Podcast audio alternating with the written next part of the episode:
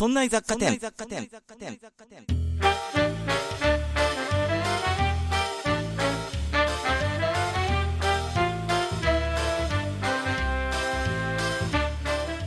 さあ、今週も始まりました。そんな雑貨店。この番組は、雑貨店店長の私、和田が、日常生活で気になったことを、ちょっぴりざっくり掘り下げて、お店に遊びに来ている常連の下平さんが、うーん、と言って帰っていく、という番組です。お送りいたしますのは、和田と、下平です。いらっしゃいませ、下平さん。はーい、毎度どうも。下平さんは、うん、割とお仕事でパソコン使ったりします？使ってますね。ネットもよく使います？ネットもまあまあ使いますね。ネットも使う。仕事でもプライベートでもネット使う。はい。まあ、今はね、ネット使わずにはなかなか難しいと思うんですが、うん。そんな下平さんにですね、えーはいゾワッとするような言葉を投げかけます？はい。トロイの木馬。いや、やめてえ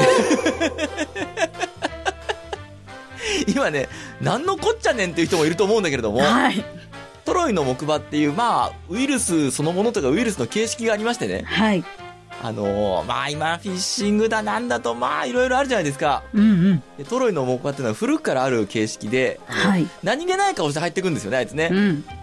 普通のメールですとか、普通のなんかはい DM ですみたいな感じで入ってきて、で、開けてみるとなんかウイルス入ってるっていう。はい。で、あの、トロイの木馬ってね、もともとそういうのに習った、そういう名前がつくに、えー元になった古地があるわけですよ。はいはい。なんか、ね、ギリシャの方で、うん。なんやかんやあって、なんやかんやあって、なんかでっかい木馬作って、うん。中から兵士がわらわらと出てきてやられちゃったんだよっていうね。うんうん。で、そこからね、コンピュータウイルスにもトロイの木馬って名前がついたりしましたが、はい。あんまり本物のというか元になったトロイの木馬の話って詳しく知らないじゃないですか我々詳しく知らないですね。さっき言った程度でしょ僕は これはなんかなんか木馬があってとうん。わらわ否定らと出てきてはしない。やられちゃったっていう、うん。うん。でその辺をですねもう一回今改めて知っておこうかと、おお。まあ、知っておいたからってねコンピュータウイルスが防げるわけではないですがまあそうでますあけど。元になったトロイの木馬についてちょっと知っておこうかなと思っているんですがはい。えー、知れば知るほどね、うんまたお前かって思いますから。その辺もお楽しみにしていただいて。それでは今週もそろそろ始めてまいりましょう。今週も、そんな雑貨店へ、いらっいしゃいませらっしゃいませ。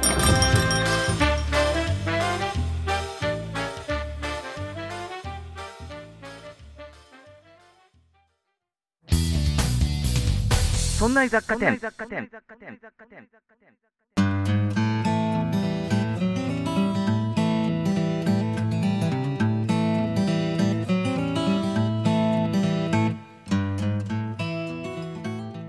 さあ、それじゃあ下平さん。はい。トロイの木馬がですね、どこで活躍したかと言いますと、はい。まあその名の通り、トロイア戦争っていうのは昔ありまして、うんうん。これがですね、どんな、まあその辺のくだりを言っときましょうか。まずはですね、トロイアっていう国がありましてね、うん。で、この王子様、パリスっていう王子様がいたんですよ。はい。でもこの王子様のパリスがですね、スパルタの王様のお妃様。うん。これね、ヘレネっていう人が好きになっちゃったというか、これはい美人だっていうんで、うんまあ、誘拐しちゃうんですね。え？誘拐しちゃうんですよ。人んちのはい人妻を。はい。で、当然ですね、えー王様の方、向こうのスパルタの王様の方は、うん。まあ、うちの女房返せと、そりゃそうですよ。攻め込むわけですね。はい。で、攻め込んでって、なかなかトロイアの方が、王子パリスがギブアップしないもんだから、うん。じゃあっていうんで知恵を巡らせて、こんな木馬を作って中に兵士を潜ませておいて、うん。で、まあ、あいつらいなくなったんだなと思って、その木馬を城内に引き入れたらば、そこからバラバラっと兵隊が出てきて、内側からやられちゃったとうん。いう話なんですが、はい。そもそもの原因ね、うん。ゼウスなのよ。え？ほら、ほらまたあいつ、あいつ。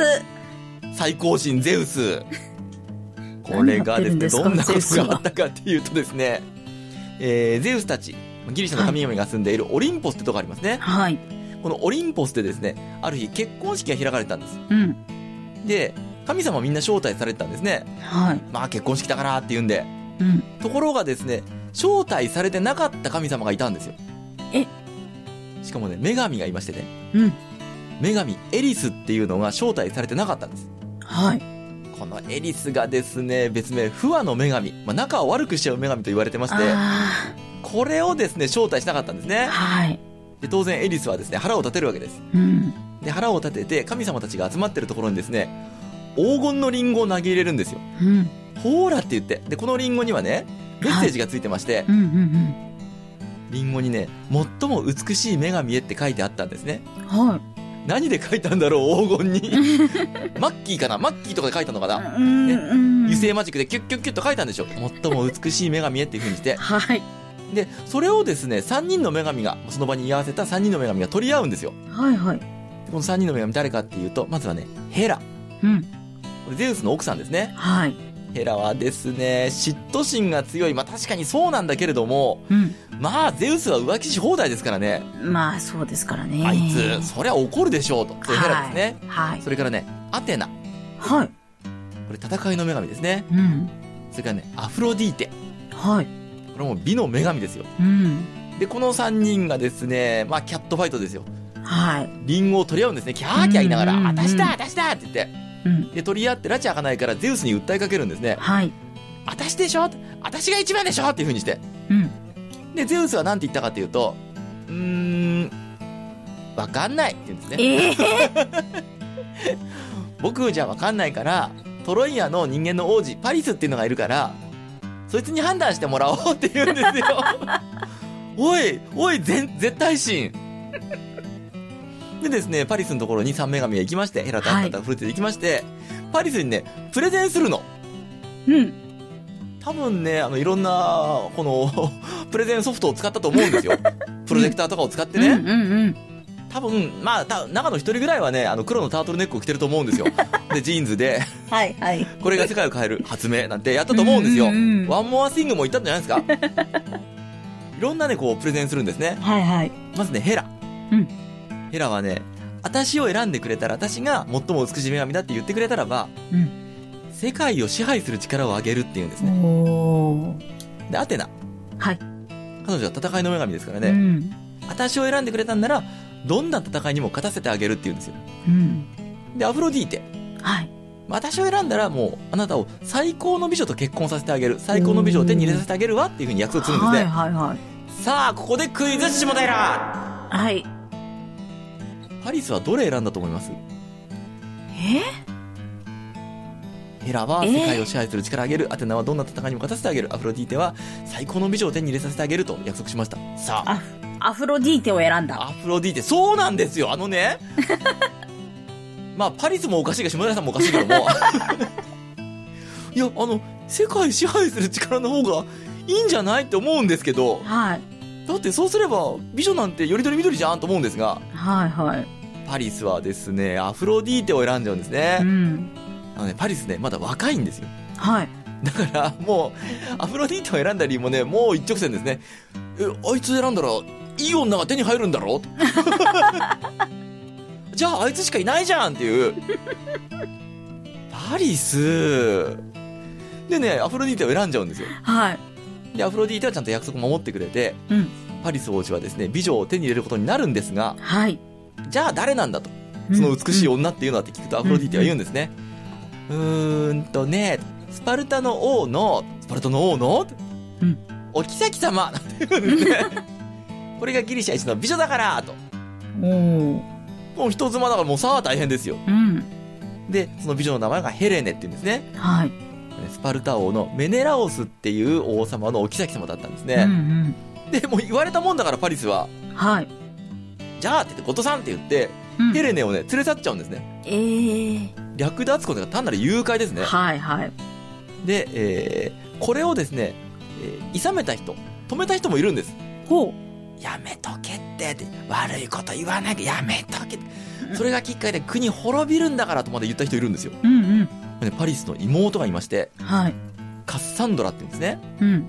カッサンドラさんはですね、やめとけって言うんですよ。うんでカッサンドラさんもね、すごい人でね、はい。これ神様のアポロン。うん。アポロンっていう神様に愛された女性なんですね。へえ。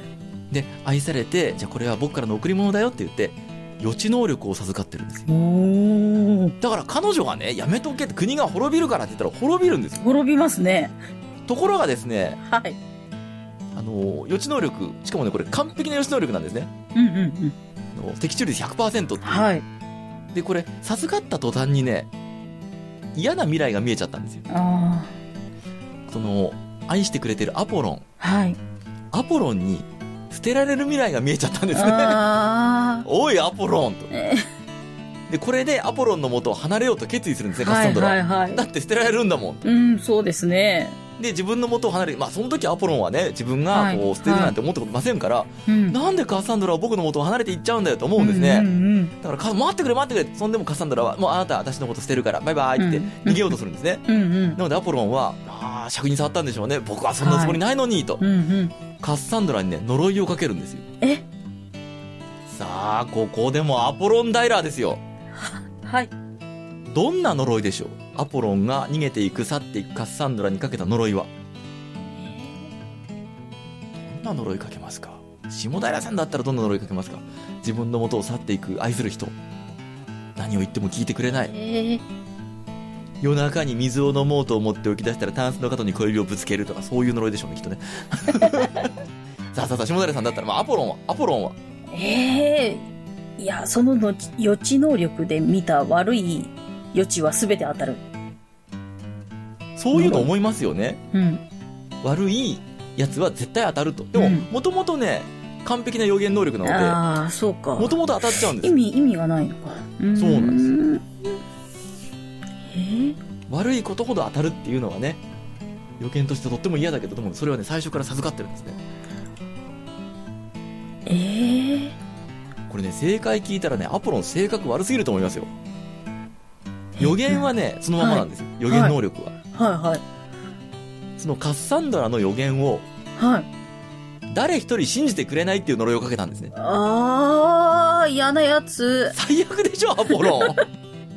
の、あの、予言能力を、予知能力を取り上げるとか、うん。そういうんだったらわかるけど、いうん。や、予言能力、予知能力はそのままにしてやると。だけども、誰も信じてくれない風にしてやるっていう、そういうことやるんですね。お前だけ苦しめと。そうなんですよ。だからねこのカッサンドラがお兄ちゃんに向かって、お兄ちゃんやめときなさいってって言っても信じてくれないんですね。うん。うんでも結局この予言当たっちゃいまして、はい。ヘレネを取り戻しに来たスパルタによってトロイアは滅ぼされることになりまうす。んさて、はい。これすべてゼウスが仕組んだことなんですが、え？なんでゼウスはこんなことを仕組んだんだと思います？最後のゼウス大ラえ？なんで？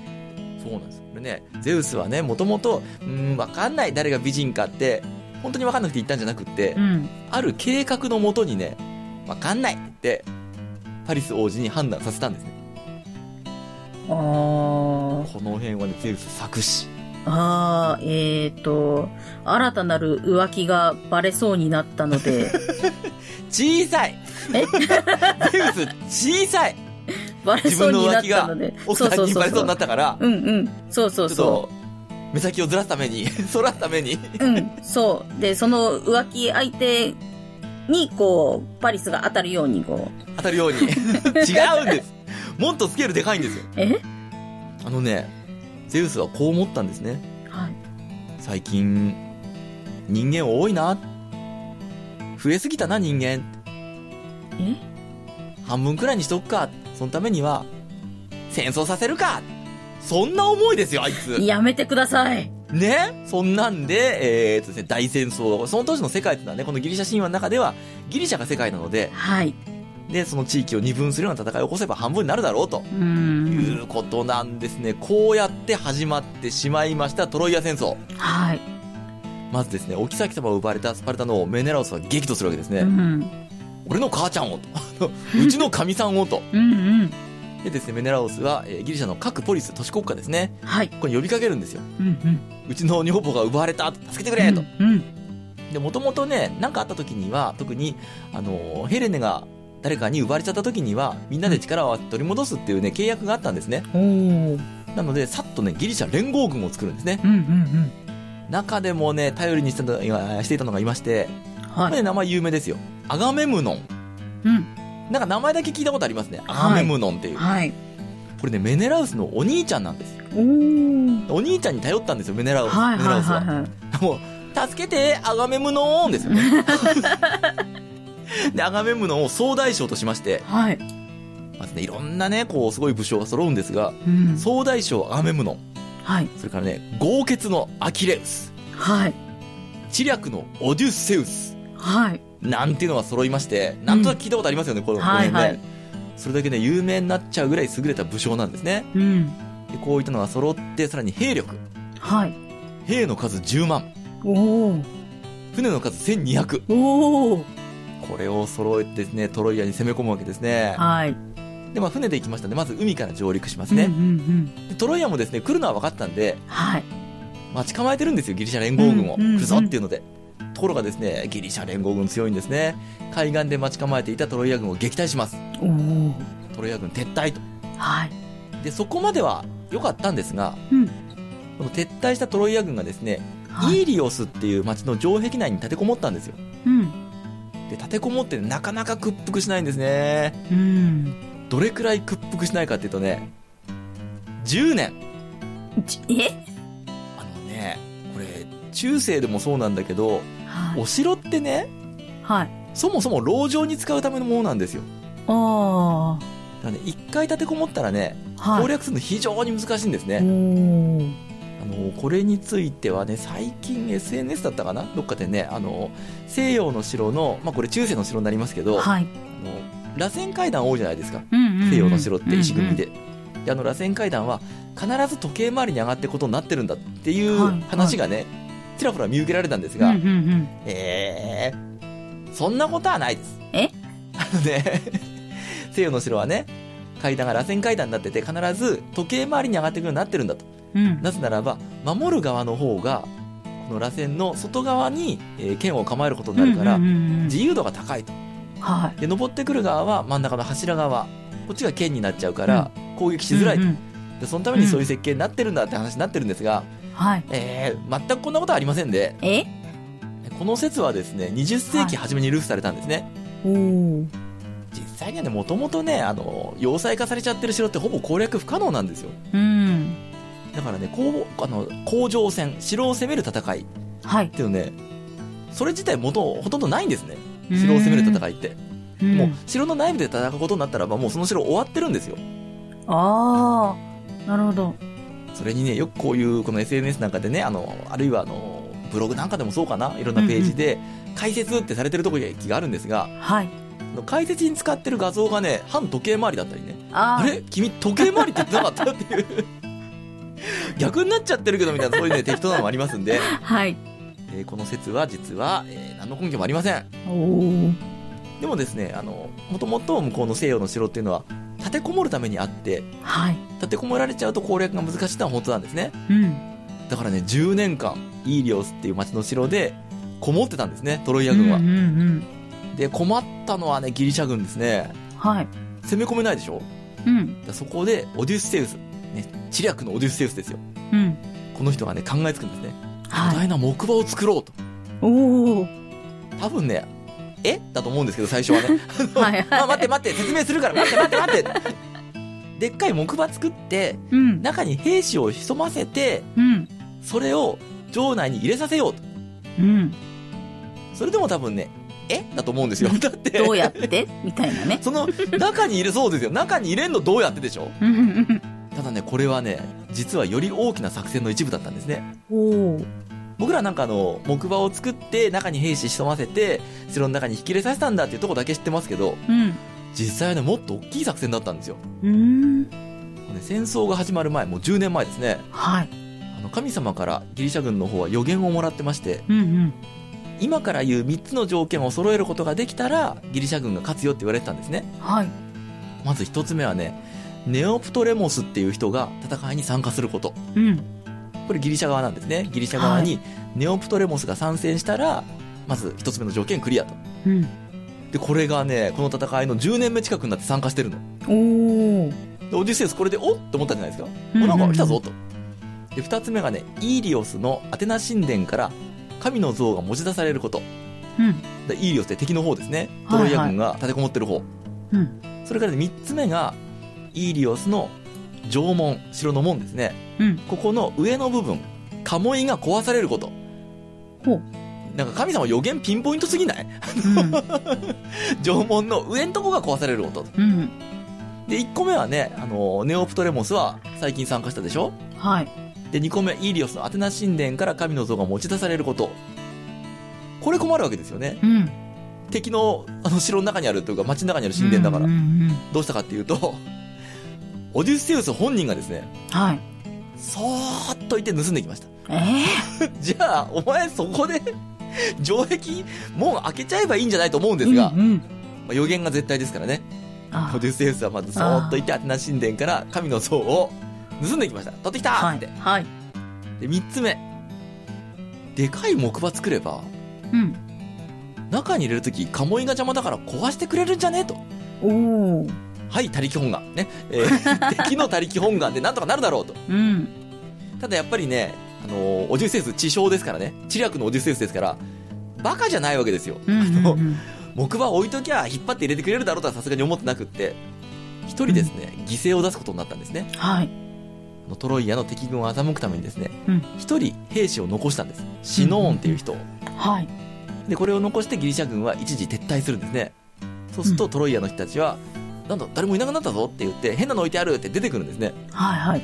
で、出てきて一人残ってるから、そのシノーン捕まえて、あれはなんだと。うんそしたらばシノーンが言うんですね。嘘つくんですよ。はい。あれは、さんざっぱらアテナの神殿のあるイーリオスの町をこう攻めちゃったから、神の怒りが怖いから、アテナの神を鎮めるために作ったんだ。貢ぎ物なんだって。うんうんで、それにですね、トロイアの人たち、トロイア軍は気を良くしちゃうんですね。うん。うん。なんでそう、ギリシャの連中も分かってるじゃんなんて言って。そう、あ、貢ぎ物なのねなんて言って木馬を城内に引き入れようとするんですが、はい。でかいんですよ。うん。まあ、一説によるとね、高さが7.5メートルあったって言われてるんで、うでかいですね。これ入らんなと。じゃあ、うん。鴨居壊すかと。あ いや、発想が単純すぎないかと思うんですが、ね鴨居邪魔だから壊すかとまんまと壊すんですね。あ。うんうん。ただやっぱりここでもね、先ほどのカッサンドラですよ。妹カッサンドラ。うん。パリスの妹カッサンドラ予言の能力持ってますね。うん。罠だーって言って回るんですよ。はいはい。あれはギリシャ軍の罠だあれによって我が軍は滅ぼされるって言うんですがう、んねアポロンのね、なんかこすっからい呪いがかかってるでしょ？うん。うんうん。信じてくれないんですね、誰うも。で、引き入れてしまいました。うん。でも勝ったと思ってるんですよ、トロイア軍は。はいはい。勝ったと思ったら何します？戦勝祝賀会ですね。そうですね。ね、下平さんが先日ね、えー危険物取り扱いのなんだかっていう免許取って、あの、祝賀会をやったようにですね、トロイア市民もですね、戦勝祝賀会をやって、ね、その時の下平さんと同じだ。酔いつぶれてるわけです。デロンデロンなわけですよ。はい。ね、あから顔で、ね、ええ 寝っ転がっちゃってるわけですよ。ええ責められませんね。そうでしょ？なんかもう友よって思うでしょ？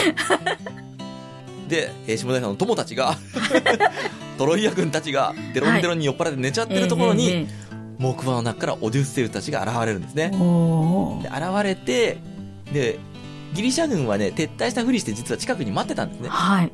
で、それを城内に引き入れて、酔いつぶれて反撃できないところをぶっ潰すと。はい。で、ヘレネを奪い返して帰っていくんですが、うん。えー大活躍したオデュッセウス。はい。彼ね、この後ね、はい。しばらく故郷に帰れないんです。え？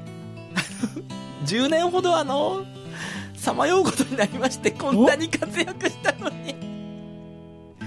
というお話をここからしたいんですが、はい。えーとですね、今日はここまで。え？続き今度やる。わわかりました。なぜならね、はい。なぜならは、エンディングでお話します。はい。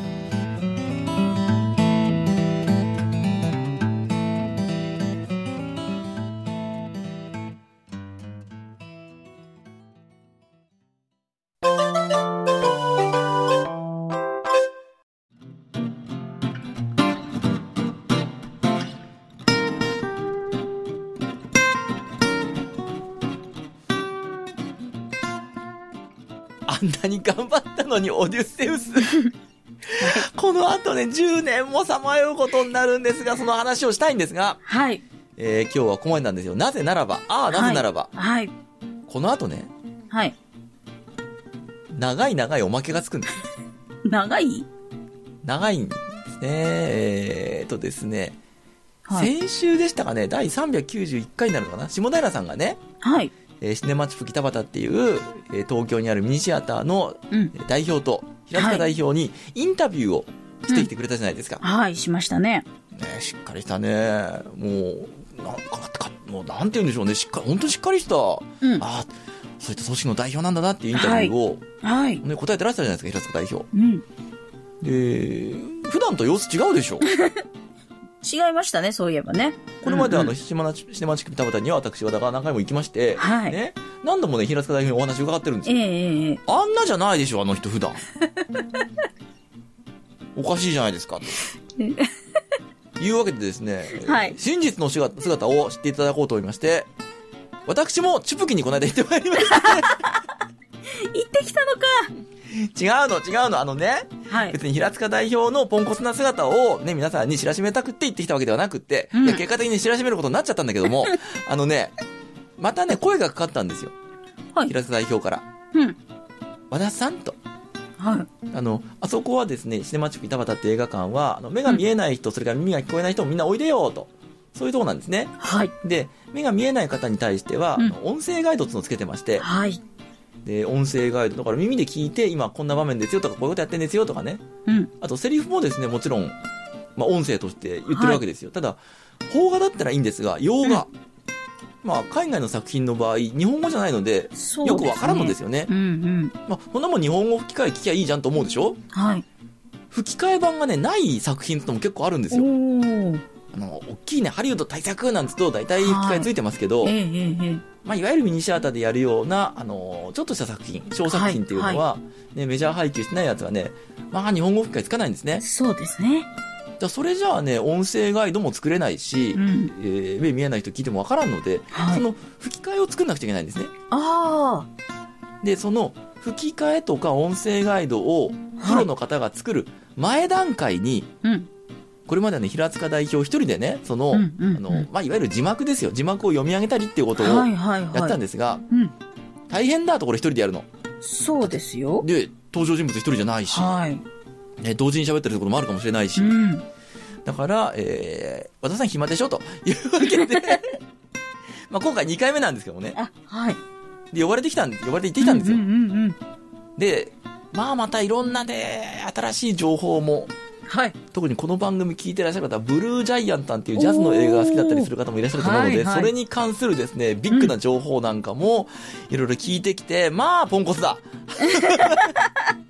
いや、今回ね、内容的にはね、ブルージャイアントに関してとか、はいあとね、RRR? はいはい。インド映画の、これも好きな人多いでしょ？うんうんうん。なんか3時間超えるんでしょ、あれ。はい。すごいです。でこういうのも、えっ、と、音声ガイドつけたりして、またね、あそこ音響すごいからね、うん、すごいですよ、あそこ。もう大変なことになってるから、ぜひ行ってみて。はい。で、そういった内容はね、今回しっかりしてたの。うん、うん。でも、でもですよ。はい。僕がどういう風に、うん。その、ちょっと手伝ってって言われ、はい。どういう風に撮ってきたかっていうのを お、お含めてですね、はい。えー、おまけ、この後の時間につけたいと思いますんで、はい。あはい。えーその辺はポンコツでした。じゃあ、それをしっかり聞いていただきたいので、まずはですね、それを聞いていただいて、うん。えーさすがポンコツと。さすがポンコツとうん。いうご意見をですね、そんな雑貨店に向けてたくさんお寄せください。じゃあ、そういったポンコツだという意見をお寄せいただくためのメールアドレスを下平さんからお願いします。はい。この番組、そんな雑貨店は毎週水曜日の配信です。番組ではご意見、ご感想、取り上げてほしい話題など、メールをお待ちしております。メールアドレスは、雑貨 0438.jp、zakk アットマーク、数字で 0438.jp です。そんないと名の付く番組は他にも、そんなことないっしょ、そんない理科の時間 B と2番組あります。そんないプロジェクトというフレンズでお送りしております。そんないプロジェクトの各番組は audiobook.jp から有料配信も行っています。有料配信版には通常の配信に加えて、ここでしか聞けないおまけ音声がついておりますので、ご興味ある方はぜひ登録してお聞きください。そんないプロジェクトのホームページからも各番組や過去に配信していた番組をお聞きいただけます。ホームページアドレスは、そんない .com、sonnai.com となっています。また、ラジオトークやスタンド FM などでも活動しておりますので、ぜひ検索してお楽しみください。はーい、ありがとうございました。はい。じゃあですね、この後はたっぷりそれを聞いていただきますので。はい。あ、うーんとね、えっと、これはもう言っちゃっていいんじゃないかな、日数的に。そろそろもう、もう始まってる気がするんだよな。えっとね、チュプキでね、はいと、ブルージャイアントのディスク売るんですって。ほう。で、そのブルージャイアントのディスクに、シネマチュプキ田畑で作った音声ガイドもね、入ってるんですって。で、えー、また、あの、はい。おまけ作ってあるので、ブルージャイアントのディスクをチュプキで買うと、はい。雑貨店絡みのはい。おまけをお？つけることになってますので、はい。心く僕作りましたから。ね。それから、えーっと、僕が、はい。まあ、声優業って言いますか、うんお手伝いをね、した作品、はいはいはいえーっとね、丘の上の本屋さんって言ったかな？うん。これをチュプキでご覧になった方にも、また別のおまけがつくように、心よく、おー。心よくですよ。ね。心よく作りましたので、はい。なんか含みあるな。いやーもう楽しんできてください。はいね。いやそういった感想もしておりますんで。はい。じゃあじゃあじゃあじゃあ、そんな居雑貨店、今週はそろそろ無料版の方は、これでお時間にしたいと思います。そんな居雑貨店、お送りいたしましたのは、和田と、下平でした。それではまたのご来店を、おお待ちしております。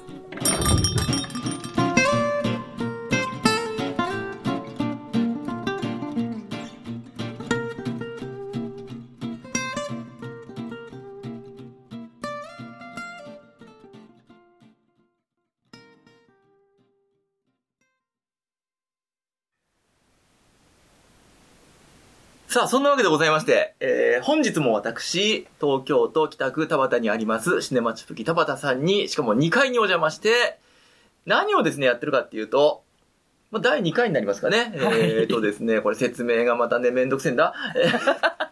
えーっと、ここの映画館は、ね目が見えなかろうが、耳が聞こえなかろうが、おいでよと。で、えーっとですね、音声ガイドっつうのをつけてましてね。はい。で、音声ガイド、目が見えない場合にはその音声ガイドを聞いて映画楽しんでくれと。はいで、プロの声優さんなんかがそういったね、声を当てるんですが、その前にですね、音声ガイド検討用に、まずは、まあ、いわゆる洋画だったらば字幕があるので、この字幕をですね、読み上げて、目見えない人に一回聞いてもらってと。どう？どの辺が足りないとか、どの辺がいい？っていう風にしてやってもらう、音声ガイドの、えーパイロット版っはい。ていうのを作ってたんですよね。はいっ。ていうのを今回も私ですね、あれはもうありがたいことですよ。平塚代表から声をおかけいただきまして、はい今日、今、取り終えたばかりなんですね、平塚そうで代表。すね。シネマチュフキの平塚長吾代表にまたお話を伺いたいと思います。はいよろしくお願いしますよろしく。お願いします。いやー、楽しかった。今日の、好きだろうなと思ったんで、好きですよ読んじゃいました。もう、今日のこの作品は、丘の上の本屋さんっていうんですか？はい。これはどんな作品？これは、とあるイタリアのはい。村の本屋さんに訪れる、はい。こう、ひ人と本屋さんとのね、うんうんうん会話の中でうん織りなす。いろいろなこう人生をねまた本屋さんがねうんあのーさりげなくうんこうね、あの本から学んだことをうんうんうん伝えてくれる素敵な作品ですね。ね、イタリアの小さい町のねう、んうん古本屋さんなんですよね。はいはい。で、リベロじいさんっていうおじいさんが、まあ、この店に来るいろんな人との会話とか、うんこの本どうですか？なんていうふうにして教えていったり、主軸になってるのは、うんまあ、小学生くらいかな、若い男の子が来てね。で、そのそうそうそう。男の子なんですよねね。うんで、その子に、こんな本どう、こんな本どうって言って、で、この子もね、本を読むのがどんどん大好きになっていて、ね感想を伝えたりね、えはい。で将来こんなことやりたいんだとかっていうのを、だんだんだだんだん明らかにしていくっていう、はいはい。素晴らしい。イタリアはね、やっぱこういう映画作らせたらうまいですよ。うまいですね。じわーっとくる。はい。で、僕これ見てね、えーっとね、と、あの映画館のはい。映画、何でしたっけ、ニューシネマニューシネマパラダイス。ニューシネマパラダイスも思い出した。そうですね、うん。このおじいちゃんと少年のね。ね。いいですよ。人生をこう諭すようにねね。こう教わる感じ。いいですよね。これがシネマチュプキ田端では16日 ?10 月16日、はい10月16日からスタからートです。ター朝トの回。10時半から。10時半から？はい、これはね、皆さん見た方がいい。はい、えー、なんて言ったってですね、これもちろん事前にね、僕映像見せてもらうんですけども、見せてもらった時に家でね、一人で見てたんですよ。はい、いきなり泣きましたからね。一人で。さましてやね、淡々と進んでいくんですよ。はいコミカルなシーンもあるし。はいはいはいはいであ、そんなに、こう、ドーンと来るとこないなと思ったら、ラストにね、じわーっとねうわーってもうね溜まってたものがドーンと、はい滝のように涙が出ましたね。うんぜひこれ皆さん、あのね、僕の声とかですね、平塚地方代表の声は、聞くことはできません、劇場では。そうですねこれ裏音声なの？で。裏音声だ、ね、裏音声だねはい検討会を進めるために必要な字幕朗読っていうのをしてるだけですからね。これがね、楽しいんだ。その、ね、あの、本番用じゃないっていうゆるさの中で好きそうそうにそうそうね、演じることができます。プレッシャーもないしね。はいはい。失敗してもいいしね。はいはいはい。その分いろんなチャレンジができるっていう。はいはいはい。ただ、自由な、自由な演技ってわけにはいかないんだけども、基はいはいはい本読むんだけど、できるだけこの登場人物に合わせて、うん。ね、読み上げていったりするっていう非常に。さすがでしたね。そうですか。はい。難しい役どころだったと思いますが。僕今回もですね、主役のおじいちゃんをはい。やらせてもらって。はい。いやー、でも、嬉しいですね。こういうのやらせてもらうと。映画好きだから。あ映画好きだからそうですよね、また役を演じるってねなかなか、あのやれる経験じゃないから、また特殊じゃないですか。うんうん、もう演技はそこにあって、うん。セリフも決まってる。うんうん。だから、その人に合わせて、うん。でも日本語だったらうんちょっとニュアンス違うよとか、うんうんうんで言葉変えちゃいけないので検討用なので。う、んだからその言葉の中でうん。ちょっと音の工程とか、うんうん。息遣いとうんかで、うん。こう日本人だったら日本語だったらこういう表現するよっていうところで挑戦するっていうのはね、うん。非常に面白かったですいね。ありがとうございます。いやーぜひ皆さんですね、いらしていただきたい。これ本当におすすめ。おすすめです。で本当におすすめといえば、相変わらず本当におすすめのはい。ブルージャイアントですよ。はいブルージャイアント。今日あの今あこれ収録日明かしていいの？あ、全然構わないですよ。あ今日ね10月1日なんです。10月1日です。はい。あ今日からね今日から。あの作品がまた入れ替わって、えまたブルージャイアントがええ。帯上映スタート。1ヶ月。1ヶ月まるっとやる。まるっとわかります？皆さん。ブルージャイアント。満席多分ね、雑貨店聞いてる方はね、もうお馴染みだと思うんですが、はい。ジャズにもう夢をかけているまあ大学生くらいのはい。男の子たち、この子たちがジャズをまあ始めたり、はい。あるいはさらにレベルアップを目指したり、うんうんで、3人でトリオを組んで夢のステージに立つんだっていう挑戦をしていくっていうね、はい。これがね、このストーリーだけでも燃えるんですが、はいチュプキはほら、もう、なんて言ったらいいんだろうな こう、ヘッドがクレイジーじゃないですか。はい おつむがおかしいじゃないですか。ね？でおつむがおかしいところに、さらにですね、えー金勘定のできない大御所。あなたの耳はどうなってるんですかの大御所。岩波音響監督がですね、わ、はい。かります？今ちょうどガルパン始まったとこでしょ？あそうですね。ガルパンとかやってる人ですよ。はいはい。世界的にすごい人がね、この20人しか入らない劇場に来てね、音響設計とか、それからこの間もね、はい。音響調整していきました。から。はい。それでね、ね。これがいいっていうところまで音を突き詰めて、はい。ブルーチャイアント上映ですから。はい。そうブルー田畑サウンド。そう。はい。僕、あれ、ね、音響調整でも行かせてもらって、ええ。その後もね、本番でも行かせてもらって、はいその前も良かったのよ。はい。だけど、アンプ変わって、え岩波音響監督の調整入って、はい。シートも変わってっていうはい。最高の状況でえ見たらね、はい。はい震える。ありがとうございます。あれは震える、はいはい。それが1ヶ月間。1ヶ月間。やるんだ。はい。この10月のねね、でまた円盤の発売が10月18日。18日、はい。多分ねこれ配信日当日ですよ。はいはい何事もなく言ってれば。はいはいその円盤にね えしかも私たちの作った音声ガイドえええがえ収録していただけたんですよ。ここで作った音声ガイドも。はい。しかもこれ、もともと入れる予定なかったとこあ、なかったんですか？ろ、そうです、そうです。ええが、ええあの、皆さんのね、え SNS などの投稿を目にした制作委員会のとある方が、ええこれはなんだ？というのでええ聞いてくださって。あ、そうなんだ。はい。で収録させてくださいうと逆にオファーをいただいたあっちから来たの？そうですよほら、だからね、皆さんね、皆さんの一人一人の声って大きいんですよね。口コミのおかげええもう制作委員会の人を動かしたんですからなかなかないですよ。本当ですよもう本当ありがたいだから SNS ってね、いろんな、こう、悪い面ももちろんあるじゃないですか。うんあの、エコーチャンバー効果とかっつって、ええ悪い意見ばっかりが跳ね返ってくるとか。うんうんでもね、一方でね、そういう声って伝わるの。そうなんです制作してる人、作ってる人に、直接ね、自分の声届けるってうんうんいうことができるっていうね、すごくいい場でもあるんですよ。そうですね今回それが。本当なんかそれを実証できるような形でね、うんうんうんうん。なんかこんなね一人一人の声なんてちっぽけの声なんだなんて思ってる方もいらっしゃるかもしれないけど、そんなことないんそんなことはないです。あの、手前味噌なことでというか、自分のことで恐縮なんですが、僕はやっぱりこのざそんな雑貨店ってやってるじゃないですか。はいはい、で、もちろん SNS とかでもそうだし、うん。メールとかね。うん。で、一本来るだけでうね、ん。むちゃくちゃ嬉しい嬉し、しいですよね。むちゃくちゃ励みになるんですよ。はい。で、小説も僕書いてサイトに上げてるんですね。はいはい。で読んでくれる人数とか出るんですよ。うん。でもやっぱり、SNS とか、うん。あの感想とかをね、書いてくれたりすると、そりゃあ嬉しいしね、嬉しいですよね。あの、まあ、平塚さんもお分かりだと思いますが、はい。大変なんですよね、いろんなもの作るって。いや、どんなお仕事も大変だと思うけど、はいはい。僕らゼロから作んなくちゃいけないじゃないですか。そうですね。すげえ大変なの。うん。もう身を切るような思いをするんですが、でうもん、そのね、一通のメールとか SNS の意見を見ると、そのね、切れた実がね、トゥーってくっついてくるんですよ。いや本当傷が治ってくの？本当ね黒なんか吹っ飛んじゃいますよね、だってあなたは今日、っていうか、今朝までう、んまた、編集してたんでしょ？はい。とんでもねえ作品を。はいはいはい。なんですか ?RRR ですか？RRR です、ね、やってんですよ、これまた。RRR はい。RRR なんか、尋常じゃないスケジュールおかしいでしょ？ええ。あんなもんに音声ガイドつけるって。はい。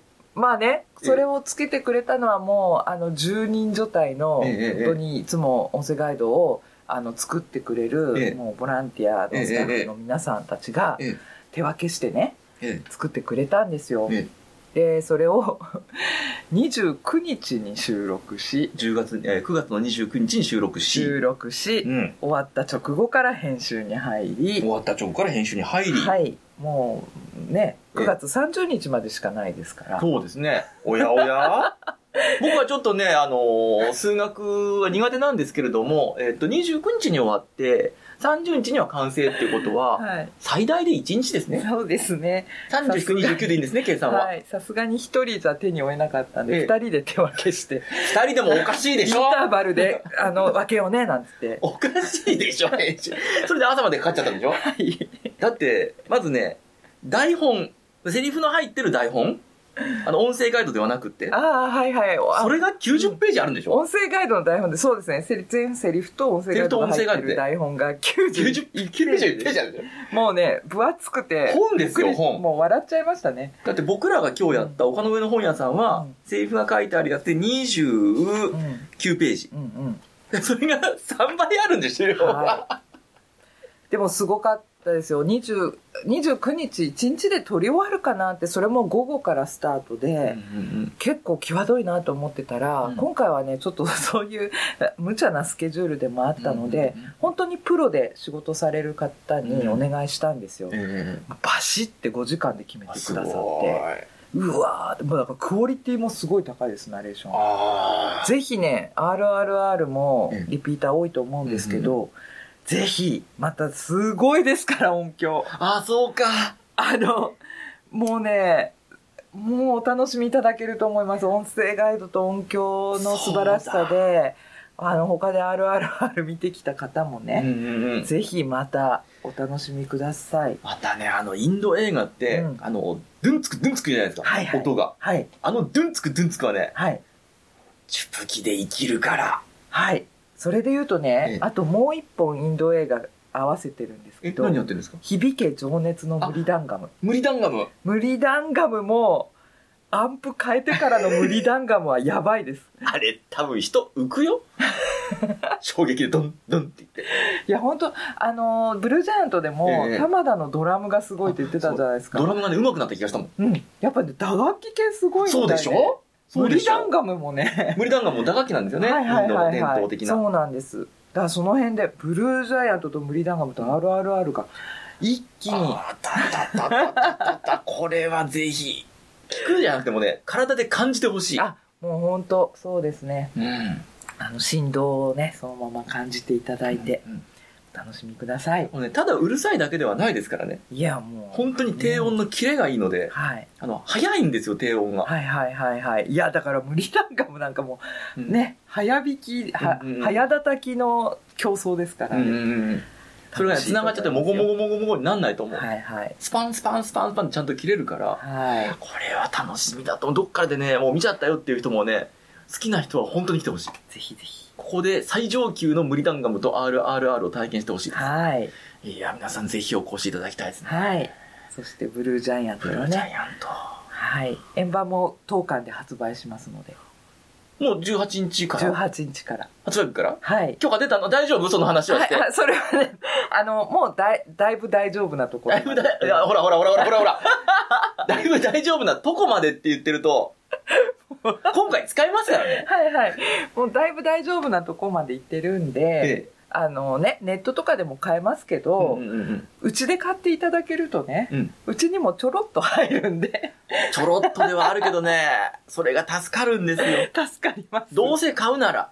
どうせ買うなら、音声ガイドをね、こう、あの、作ったうん。チュプキでね、そうですよ。え、音声ガイド入りのうん。ブルーレイ買っていただいたら買っていただければ嬉しいです。なんかイベントとかやんないんですか？それもね、考えているんです。考えてる？うん、音声ガイドを作ったね、うんうんあの、団子太郎さんのトークとかできたらいいなと思ってて、多分まあ、あの、ちょっとそれはいろいろ関係者に確認中、はい、確認していかない。ここのイベントはね、基本的におかしいですからね、やっぱり。あの、普通舞台挨拶とかっていうと、壇上に出てきてね、どうも今回主演を務めます誰々ですとか、監督をされます誰々です。今回こんな風な映画で、こういうところに注力しまして、皆さんお楽しみくださいじゃないですか。はいそのと、質疑応答コーナーできますからね。あ、そうそうそう。だって演者との距離が1メートルないんだもん。いやでもね、来ていただいてるゲストの方もすごい喜んでくださるんですよ。なんかそ、うでしょうね。うん、やっぱり直にお客さんの、あの、感想が聞けるってうんすごく嬉しいねって。うん。やっぱそこ、そこまで大きい劇場だと、やりたくてもできないじゃないですか。まあ、サイン会なんかもね、してくださる日にはもう本当、あの、じっくりお話できますからね。そうですよ。うんここ聞きたいとか、これどうなってんのとか、うんっていうのがあったら、そこで聞いちゃえばいいんだもん。そうです、そうです。で、下手したらね、ロビーにいるんだもん。は演者が。はい。でね、ロビーも狭いからね、もうすごい近い距離で、近い距離で。なんなら写真とか撮れますから。そうですよ。こんだけね、演者と距離が近い劇場ないですよ。はい。ぜひ、イベントやってくださいよ。あ、ぜひぜひ、できるとね、いいんですけど、まあ関係者の許可が下りれば。そうですね。はい。で、まあ音声ガイド聞いてくださった方、いろいろねうんうんう、んご質問とかうんあると思うのでう、んうんうんはい。ぜひ、交流していただけたらですと思いね。ます。で、ここでお買い求めいただいて、それは、はい。お願いしおます。願いします。ぜひやっていただきたいんですが、その、えっと、情報は本決まりになったら、はい。チュプキのホームページとか、流します。SNS とかに出てくる感じ。はいはいはい。じゃあ、まあ、フォローしていただくなり、注目していただくなりして。そうですね。でね、あのね、あっという間に埋まりますからね。席。そうですね。早いもん勝ちですよ、本当に。まあでもだいぶ延長延長延長で、えいや本当にこのね、円盤の発売期間中うんうにん上映をやりたくて、え。うん。そのためにうん。9月え定休日開けて、え。お、お。またや った、ずっと延。長してるぞっていう、えあの、体裁を作ったんですええよ。ええええ。実績を作ったんですね。はいはい。なので、この10月にええ。ね、こう、1ヶ月帯でやりたいということのためにそうやってきたので、この帯上映でね、うん、空席があるととっても悲しいので、うんぜひぜひまた皆さんあの埋めていただけたら嬉しいです。夏にね、悔しい思いした人いっぱいいると思うんですよ。いっぱいいると思うん行けなかった、席埋まっちゃってたって。だって連日満席だったじゃないですか。はいはいはいはい。キャンセル待ち、キャンセル待ちってい。そううそうそう。だから諦めちゃってる方いらっしゃるかもしれないんですけど、またやってますんで、今チャンスですよ。チャンスチャンス。本当にチャンスです。これはね、本当に聞かなかったらもったいない。はい。こんな音入ってたんだとか、はい。こんな音するんだっていう。はい。で、うちでゆっくり見りゃいいやっていう人はですね、あー、だったらですね、田畑、シネマチョフキ田畑と同じ映画館作ってみてください。同じシステムを。岩波音響監督連れてきて、対戦してもらって、うん調整してもらうっていう、それやったならいいですけど、うんうんできゃしませんよ。そうですね。まあコレクションとしてね、円盤を買っていただくのは全然いいんだけど、やっぱりあの、なんだろう、い人がね、こううんうんいっぱい詰まったあの狭さうのん。ソーブル田畑サウンドが。やっぱり来るものがありますよね、こう映本当にジャ画と相まってズクラブで聴いてるみたいな。ね、もう本当最後の演奏とかね、もうやばいですよね。あれはすごい。あでねなんかね思わず拍手したくなるっていう人は、あの全然なんだろうあの拍手歓迎とかそういうのって、公式の方から出てたじゃないですか、出てましたね。でうちはあえてなんか拍手って自然に起きるものだから、拍手を許可しますとか、うん。そういうのなんかどうしようかなと思ったんだけど、あの言わずに自然に生まれる拍手でいいじゃないかっていう方針で出してないんですけど、はい。全然やっていただいていいので、うん。はい。あの、映画の最中に拍手すると邪魔になっちゃうかもって思う方は、映画終わってエンドロールとかで拍手したらいいですよ。うんうん。最後ね、ライブシーンで終わるし、うん一旦。いやでも思わずしたくなったらなるなるなるなるなんかその自然ななんか多分同じ思いでいる人はいらっしゃると思うんですよ。うんなんでね。あの、ほら、思わず笑っちゃった時に、はっはっはっはってやっちゃったりするじゃないですか。かあの勢いですよ。はいはい。すげえや、この演奏っていう。んでもちょっと嬉しかったりしません？あの、うん。一お客さんで行って、うんうん。あの自分が一番の拍手はできなくても、うん。誰かがやってくれたことによって、うんうん。拍手喝采が沸き起こった場に自分も立ち会えた時って、うん。なんかすごい嬉しくなりません？もうそういう映画ですもんね。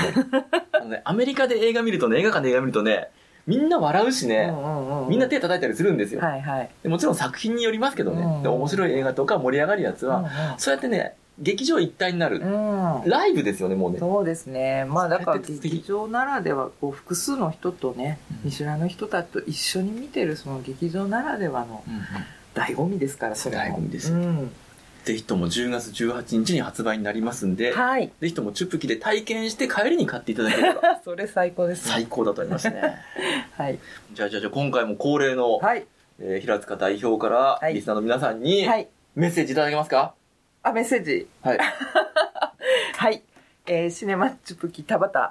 相変わらずあのとんでもない営業をしておりますので、えーねあのいっぱいたっぷり宣伝もしましたけれども本当にあの見に見に来てください。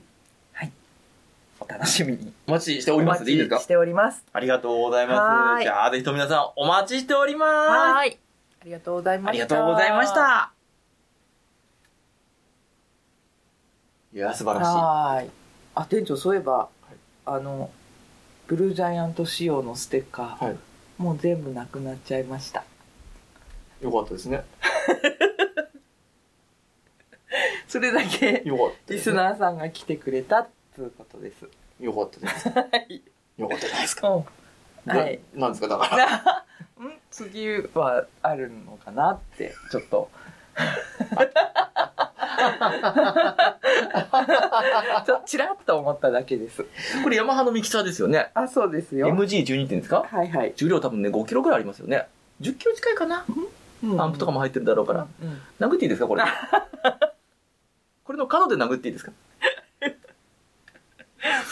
ち血みどろになりますね、それはね。うーん、骨まで砕くつもりなんですよ、僕。やれと。うん、あ、うん、まあまあ、あの、なくなっちゃったって言っただけです。私は。うん ね、